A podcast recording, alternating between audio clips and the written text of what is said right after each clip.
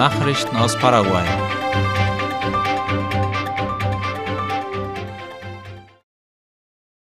Regierung und Privatsektor prüfen neuen Vorschlag für einen Kraftstoffpreisstabilisierungsfonds.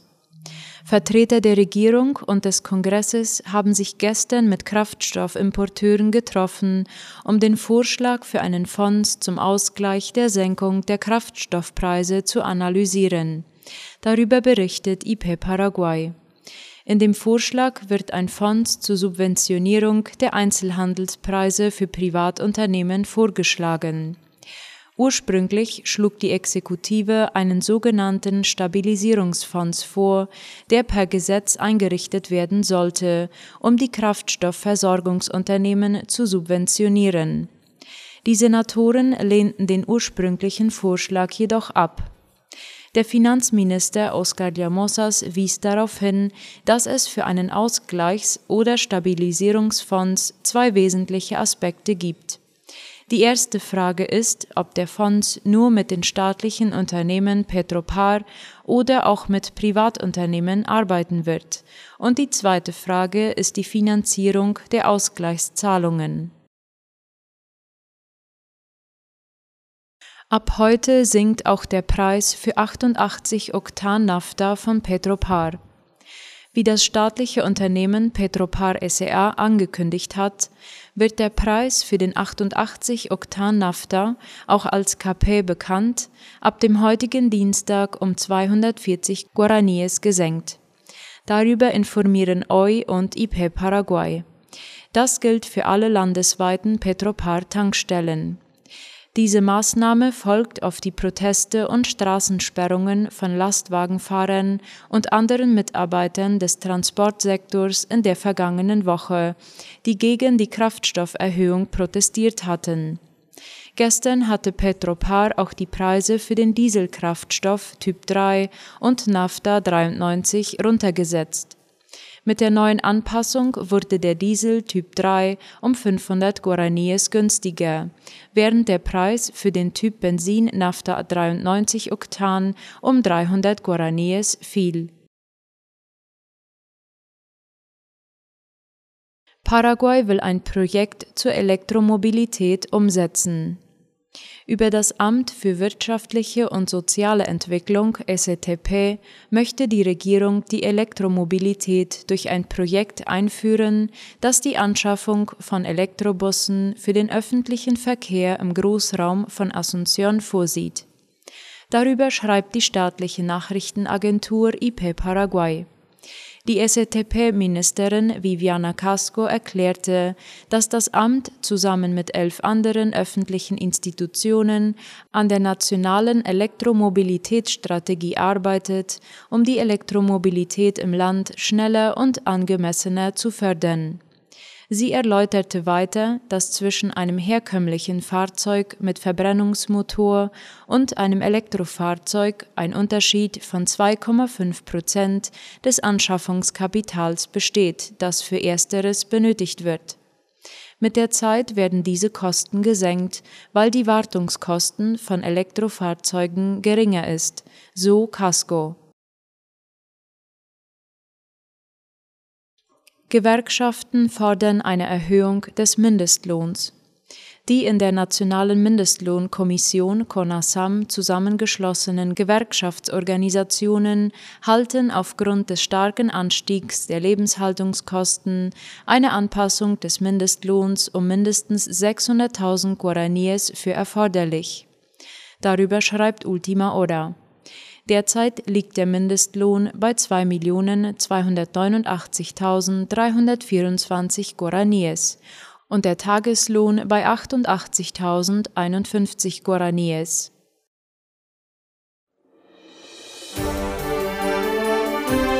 Nachrichten aus aller Welt.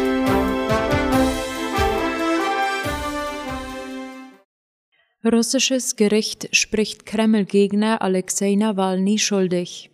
Alexei Nawalny habe sich auf dem Weg der Täuschung und des Missbrauchs von Vertrauen das Vermögen von Fremden erschlichen, so Richterin Margarita Kotowa. Laut der Deutschen Welle spricht das Gericht in seinem Urteil von einem groß angelegten Betrug. Das Strafmaß für den 45-Jährigen war zunächst unklar. Die Staatsanwaltschaft hat 13 Jahre Haft beantragt. Nawalnys Anwälte fordern in dem als politische Inszenierung kritisierten Verfahren Freispruch für ihren Mandanten. Verantworten musste er sich dieses Mal wegen angeblicher Veruntreuung von Geldern für seine im vergangenen Jahr in Russland verbotene Antikorruptionsstiftung und wegen Beleidigung einer Richterin in einem früheren Verfahren. Die Ermittler warfen ihm vor, an seine politischen Organisationen gezahlten Spendegelder in Höhe von umgerechnet vier Millionen Euro für persönliche Zwecke genutzt zu haben. Nawalny sitzt derzeit eine zweieinhalbjährige Haftstrafe wegen angeblichen Betrugs in der rund 100 Kilometer von der Hauptstadt Moskau entfernten Strafkolonie Pokrov ab. Der jetzige Prozess gegen den prominenten Oppositionspolitiker fand in dieser Strafkolonie statt. US-Einreiseverbote gegen chinesische Beamte wie die Deutsche Welle schreibt, wird den Amtsträgern die Beteiligung an der Unterdrückung ethnischer oder religiöser Minderheiten vorgeworfen. US-Außenminister Antony Blinken erklärte, dass er Visabeschränkungen für Amtsträger der Volksrepublik China verhängt habe. Die chinesischen Offiziellen stünden im Verdacht, für eine Politik verantwortlich zu sein, die religiösen oder spirituellen Führern, Angehörige ethnischer Minderheitsgruppen, Dissidenten, Menschenrechtsverteidiger, Journalisten, Gewerkschafter, Aktivisten der Zivilgesellschaft und friedliche Demonstranten in China oder im Ausland unterdrücke welche und wie viele chinesische Amtsträger von den Maßnahmen betroffen sind, teilte das US-Außenministerium nicht mit. EU verdoppelt Militärhilfe für Ukraine auf eine Milliarde Euro.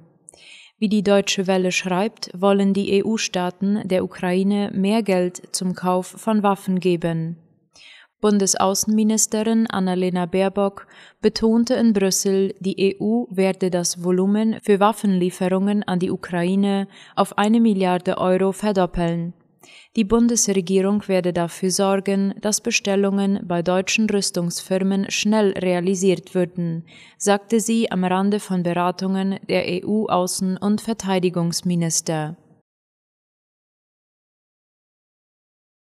Tausende Schiffe verschmutzen die Weltmeere mit ölhaltigem Abwasser.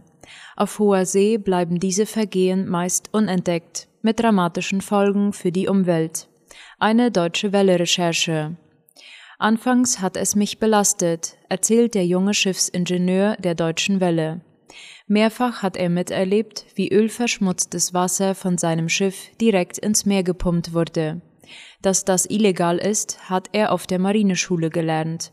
Doch auf hoher See schere sich kaum jemand um diese Regeln, berichtet der Seemann über eine instabile Telefonleitung. Wir erreichen ihn tausende Kilometer von Berlin entfernt.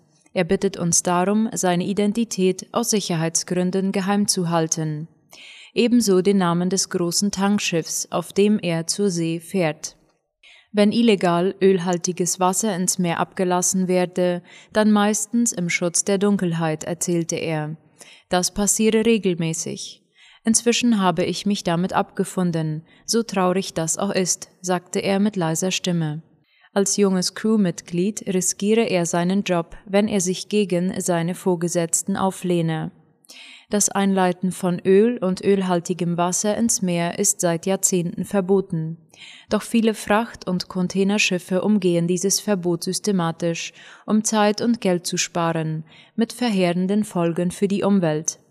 Das belegt eine Recherche der Deutschen Welle mit dem investigativen Netzwerk Lighthouse Reports und acht weiteren europäischen Medienpartnern. Die monatelange Recherche stützt sich auf Berichte von Whistleblowern und Experten. Sie beschreiben, mit welchen Tricks die Crews die Vorschriften auf hoher See umgehen. Die Analyse von Satellitenbildern belegt, dass illegale Öleinleitungen durch Handelsschiffe weltweit an der Tagesordnung sind. Nur ein Bruchteil der Fälle wird entdeckt und strafrechtlich verfolgt. Die globale Dimension des Problems zeigt sich bei einem Blick auf die Welthandelsflotte, die in den letzten Jahrzehnten stark gewachsen ist. Heute befördern mehr als 55.000 Fracht- und Containerschiffe Heizöl, Getreide, Smartphones oder Kleidung über die Weltmeere. Gut 90 Prozent aller Waren werden auf dem Seeweg transportiert. Ohne die Handelsschifffahrt heißt es, würde die Hälfte der Menschheit verhungern und die andere Hälfte erfrieren. Moderne Containerschiffe können bis zu 400 Meter lang sein. Beim Betrieb ihrer riesigen Maschinen entsteht sogenanntes Bilgenwasser, das sich im Rumpf des Schiffes in einem Tank sammelt. Es ist ein umweltschädliches Gemisch aus Wasser, Motor- und Schmieröl, Treibstoffen und Reinigungsmitteln. Ein einziges Schiff kann täglich mehrere Tonnen dieser toxischen Flüssigkeit produzieren. Die internationalen Vorschriften sind eindeutig. Bevor es ins Meer geleitet wird, muss das Bilgenwasser aufbereitet werden. Das geschieht mit Hilfe eines sogenannten Ölabscheiders, der das Öl vom Wasser trennt. Für große Schiffe ist er Pflicht. So schreibt es die IMO seit den 1970er Jahren vor. Jeder Liter Bilgenwasser, der nach der Aufbereitung ins Meer gepumpt wird, darf nur noch eine sehr geringe Restmenge Öl enthalten. Der übrige Ölschlamm muss an Bord gelagert und später im Hafen entsorgt werden. Die Mengen muss die Crew in einem Öltagebuch genau dokumentieren. Doch dieses, berichten Insider, lasse sich leicht manipulieren. In der Praxis umgehen viele Schiffe die vorgeschriebene Aufbereitung und pumpen das Bilgenwasser ungefiltert ins Meer. So sparen sie Zeit und Geld. Es fallen weder Gebühren für die Entsorgung im Hafen an, noch verliert der Reeder kostbare Stunden beim Transport der Waren. Das erhöht die Gewinnmargen. Die Praxis der illegalen Entsorgung auf hoher See haben fünf Whistleblower der Deutschen Welle und ihren Medienpartnern bestätigt. Wird Bilgenwasser ungefiltert im Meer entsorgt, hat das dramatische Folgen für das Ökosystem. Das darin enthaltene Öl schädigt Kleinstlebewesen, von denen sich größere Tiere ernähren. Über Muscheln und Fische kann es in die Nahrungskette gelangen und auch Menschen schaden. Andere im Bilgenwasser enthaltene Substanzen, etwa die giftigen Metalle Blei und Cadmium, sind ebenfalls schädlich für die Umwelt. Das Problem, sagen Wissenschaftler, sei nicht ein einzelner Bilgedamp, sondern die hohe Zahl der Fälle, die zu einer kontinuierlichen Anreicherung der Schadstoffe im Meer führe. Ölverschmutzungen auf hoher See sind zwar schwer zu entdecken, doch mit Satellitenbildern lassen sie sich aufspüren. Die Ölspuren, die Schiffe hinterlassen, sind oft mehrere Kilometer lang. Ihre charakteristische Form lässt sich aus dem Orbit gut erkennen. Nach Schätzungen könnte die Menge an ölhaltigem Wasser, die auf diese Weise in die Ozeane geleitet wird, jährlich mehr als 200.000 Kubikmeter betragen. Das ist etwa fünfmal mehr als bei der Ölkatastrophe von 1989, als ein Tanker vor Alaska auf Grund lief. Allerdings decken die Satelliten nur einen Bruchteil der Weltmeere ab, so dass die tatsächliche Zahl der möglichen Verschmutzungen wahrscheinlich deutlich höher liegt. Soweit die Mittagsnachrichten für heute am Dienstag. Auf Wiederhören.